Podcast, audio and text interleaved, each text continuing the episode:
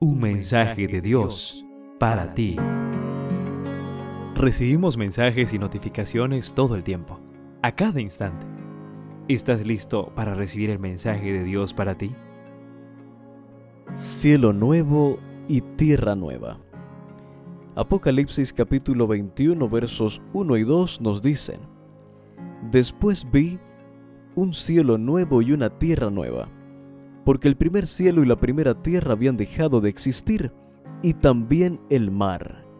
Vi la ciudad santa, la nueva Jerusalén, que bajaba del cielo, de la presencia de Dios. Estaba arreglada como una novia vestida para su prometido.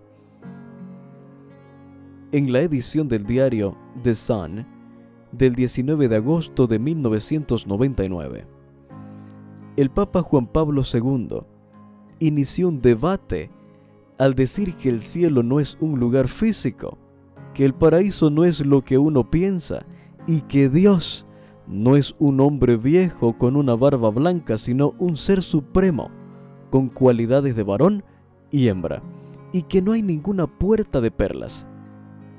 Si un líder religioso de este calibre está confundido respecto al cielo, ¿qué se puede esperar de los demás?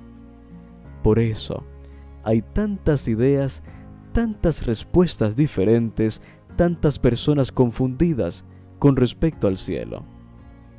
Todo esto ocurre porque Satanás aspira a mantener la raza humana completamente alejada de esta maravillosa provisión que Dios ha preparado para los seres humanos.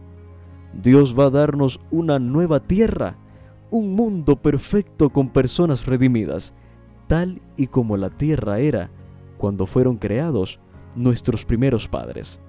Suena demasiado bueno para ser verdad. Allí podremos reencontrarnos con nuestros seres queridos.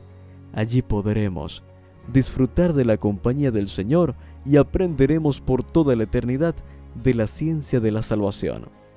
En palabras del apóstol Juan, seremos reyes junto a Cristo. Apocalipsis 24 nos dice esto. ¿Cómo te hacen sentir esas noticias? No sé tú, querido joven, pero yo deseo que llegue pronto ese día. El cielo es real y Dios lo está preparando para ti y para mí.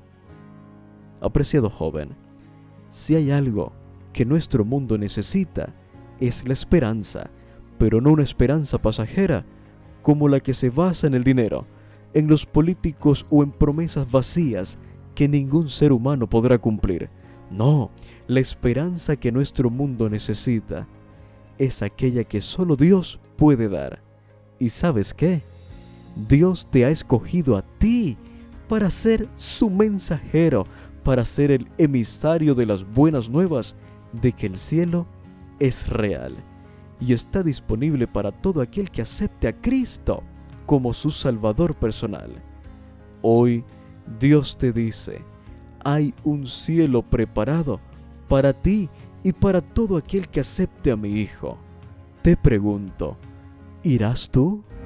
En cada lectura podrás conocer un poco más y mejor a Dios, así como aprender de sus distintos atributos como santidad, justicia, protección y salvación.